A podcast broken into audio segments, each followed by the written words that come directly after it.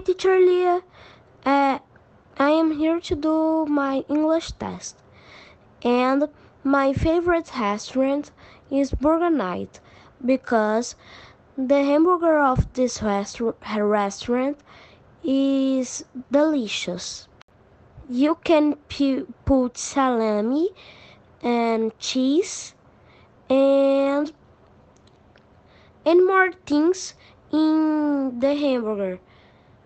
And you have uh, in the restaurant a sushi hamburger. And my favorite burger is the burger you can put salami because you can put two cheese and you have two meats. I recommend the restaurant because the restaurant have a fast delivery and difficult your exit comes wrong. Bye bye teacher Leah.